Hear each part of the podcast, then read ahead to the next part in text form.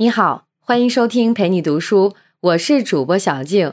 今天要为你解读的书是《苦酿百威》。下面我们会用大概十五分钟的时间，简单的介绍一下这本书。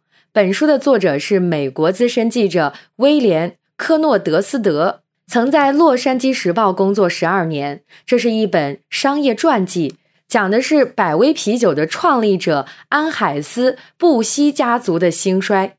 为了写这本书，作者找到布希家族成员以及他们的朋友和邻居、A、B 公司前高管、啤酒行业专家等等，一共采访了几百个小时。他在这本书里讲述了布希家族的五代领导人如何塑造 A、B 公司。接下来，我会从三个问题为你讲述这本书的精华内容。第一，A、B 公司是如何从地方小酒厂发展成啤酒之王的？第二，A、B 公司是怎么应对外部挑战的？第三，A、B 公司是怎么处理内部挑战的？A、B 公司是怎么发展成啤酒之王的？这得从布希家族的第一代人阿道弗斯·布希说起。他是 A、B 公司的开拓者，在他的手里，百威啤酒不仅成为全美第一个全球性的啤酒品牌，销量也达到全国第一。阿道夫斯出生于一八三九年，是德国一个酒商大家庭里的第二十一个孩子，家境殷实。一八五七年，他跟随移民大潮来到了美国的圣路易斯市。他当过两年船员，后来用遗产创办一家酿酒原料供应公司，接着又继承了岳父的酒厂。听上去，阿道夫斯的创业之路顺风顺水，实际上。他从踏上圣路易斯市的那刻起，就决定了他将面临激烈的竞争。他来到圣路易斯市的时候，整个市场有四分之一的市民都是德国移民。那时候的美国还是一个喝威士忌的国家。为了满足当地德国移民喝啤酒的需求，圣路易斯市有四十家啤酒厂，每年大概要生产一千八百万杯啤酒。阿道夫斯的岳父是个肥皂商人。不懂做啤酒，他们生产的啤酒口感非常糟，酒吧顾客常常不屑地对这些酒吐口水，竞争激烈，产品糟糕。这就是开拓者阿道夫斯一开始面临的局面：怎么在几十家酿酒厂中脱颖而出，把口感糟糕的啤酒变成美国销量第一的百威啤酒呢？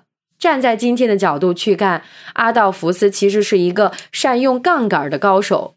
咱们这里说的杠杆是找到一个支点后，使用跟竞争对手不一样的动作，撬动一个更大的市场。阿道夫斯主要用了四个杠杆。第一个杠杆是口感，啤酒难喝怎么办？买秘方。阿道夫斯一成为公司总裁，就通过好友买到了来自捷克的酿酒方法。这个方法来自捷克一个村庄的僧侣。当地人把这种沁爽、清爽的啤酒叫做百威。阿道夫斯保留了这个名字。百威啤酒让 AB 公司在啤酒行业拥有了一定的竞争力。第二个杠杆是新技术。我们现在喝的啤酒都是在产地灌装生产，然后一路送到全国各地。但那时候的技术很有限，啤酒不能长时间保存，只能本地酿造、本地消费。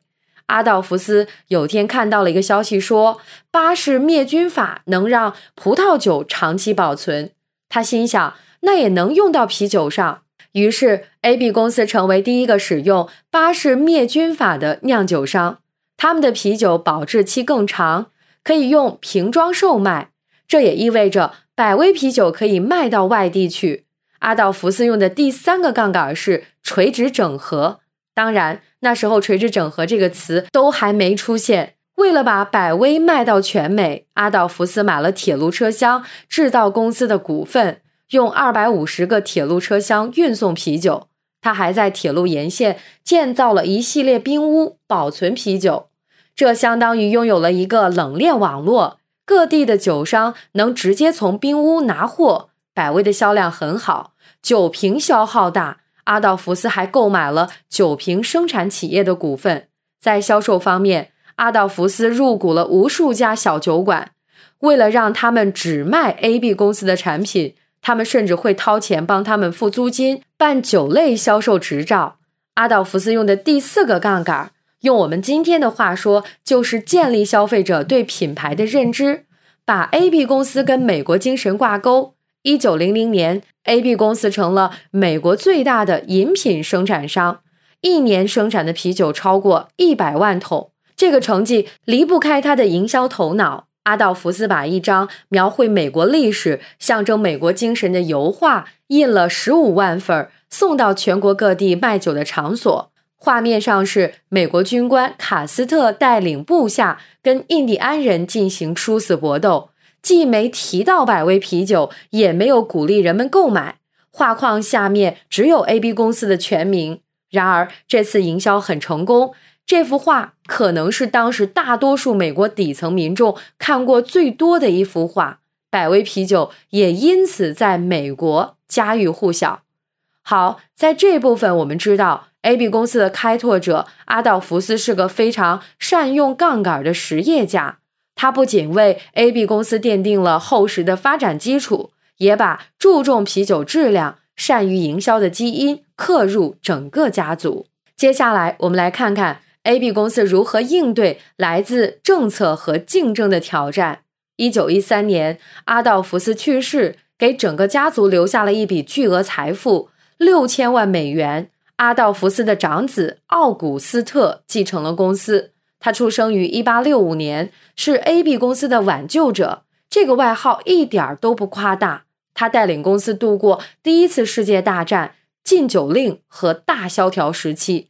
其中禁酒令是毁灭性最强的，这条政策相当于是要美国酿酒业原地消失。然而，禁酒令并没有毁掉 AB 公司，而是成就了他们在啤酒行业的霸主地位。禁酒令一结束，美国已经没有人能挑战这个家族的啤酒生意了。他是怎么做到的？奥古斯特有什么过人之处？我们一起来了解一下奥古斯特如何带领 AB 公司度过政策难关。奥古斯特年轻时的梦想是当一个牛仔，还去农场里体验了半年生活。后来，他服从父亲的安排，从公司底层做起。一九二零年，禁酒令的官方生效时间到了，奥古斯特的大考也正式拉开帷幕。全美国都禁止销售酒精饮料。很多酒厂不是倒闭就是被收购，不少酒厂老板都自杀了。别的啤酒公司对命运逆来顺受的时候，奥古斯特带领 AB 公司进行多元化经营，度过行业大劫。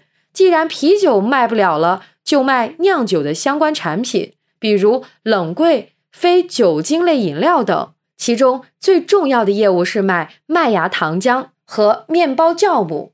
因为禁酒令生效后，美国民间兴起了自酿酒，这两样东西是自酿酒的重要原料。AB 公司也是当时美国私酿行业的最大供应库房，靠着这些周边业务的利润，奥古斯特维持 AB 公司的运营。除了维持现金流，奥古斯特还四处奔走，呼吁取消禁酒令。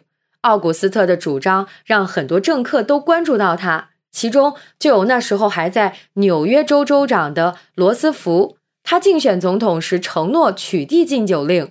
罗斯福上任后不久，一九三三年，美国国会宣布禁酒，寿终正寝。之所以说禁酒令成就了 AB 公司的霸主地位，是因为他的大部分对手几乎都倒闭了。书里有个数据是，一九一四年，全美一共有一千三百多家酿酒企业在营业中。禁酒令取缔后，只有一百六十四家还活着，而且活下来的酒厂也没有人拥有像 AB 公司这么大的规模。除了政策上的不确定性，激烈的市场竞争也是企业经常面临的挑战。二战后执掌家族事业的奥古斯特的儿子格西出生于一八九九年，我把他叫做推销者。格西遭遇了 AB 公司第一次跌到行业第二名的情况，这是他容忍不了的事情。从第一名掉到第二名，差距也不是很大。为什么格西反应会这么大呢？因为他继承了祖父阿道佛斯不服输的性格特点。AB 公司被竞争对手赶超的直接原因是，他们的产能跟不上消费者日益增长的需求。为了提升产能，格西投入巨资改装升级工厂的设备，还建造了新工厂。这些举措大幅提升了 AB 公司的产量，却没有提升 AB 公司的竞争力。一九四七年时，他们直接跌到了行业第四名。因为这些动作都属于生产力范畴，真正能够提高竞争力的，还得是独特的能力和资源。格西把 AB 公司重新变成行业第一，利用的最重要的资源是棒球队和电视。一九五三年，格西买下了本地。圣路易斯市的红雀棒球队就在买了红雀队的同一年，AB 公司重新成为行业冠军。这支球队不仅给公司带来了巨大的宣传效应，还给格西带来了意料之外的收获。媒体把他看成是拯救了红雀队的英雄，没有让外地人买走当地的骄傲。格西在一夜之间变成名人，成为国家级杂志的热门人物。整个家族的知名度都提升了。从格西带领公司重新回到冠军位置之后，百威在美国市场的份额不断扩大，百威的对手只剩下他自己了。快七十岁的格西找不到竞争对手，每天只在公司待四个小时。在第三部分，我们来看看对手只剩下自己的 AB 公司是怎么处理内部挑战的。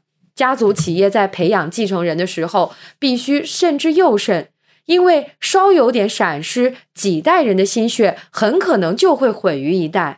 很多家族企业在培养继承人的时候都会非常慎重。然而，在布希家族男性成员的成长过程中，沾花惹草、酗酒、飙车、玩弄枪支，简直一样都不能少。这些行为更像传统，而不只是爱好。这些行为这么危险，还会影响公司形象。为什么布希家族还会允许呢？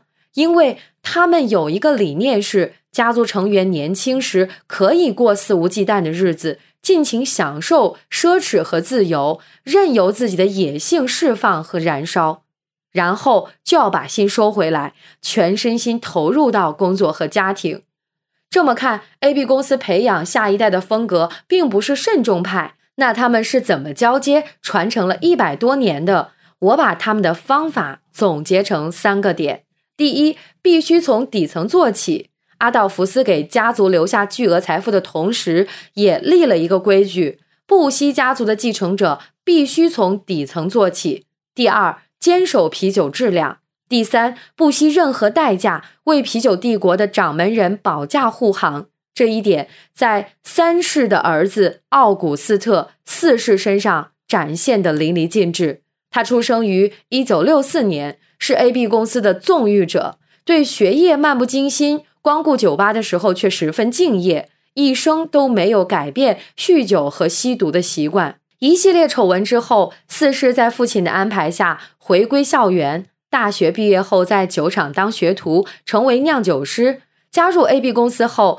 他从助理做起，然后像所有继承人一样平步青云。他在职业生涯中最惹眼的成绩是制作了两个成功有趣的广告，为公司吸引来了年轻消费群体。尽管他的私生活依然放荡形骸，从没经营过公司的酒厂，也没有涉足过国际业务，三是仍然把他提到了高位，成为这个啤酒帝国的接班人。